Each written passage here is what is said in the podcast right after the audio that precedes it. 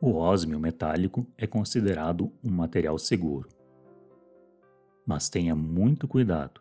Ao entrar em contato com o ar, rapidamente se inicia a formação de tetróxido de ósmio, que é extremamente tóxico. Esse composto chega ao nível máximo na escala de Rommel, que mostra o perigo de uma substância.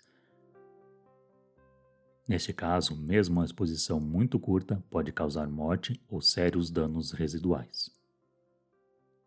O cheiro do tetróxido de ósmio é descrito como agudo, forte, parecido com o do cloro.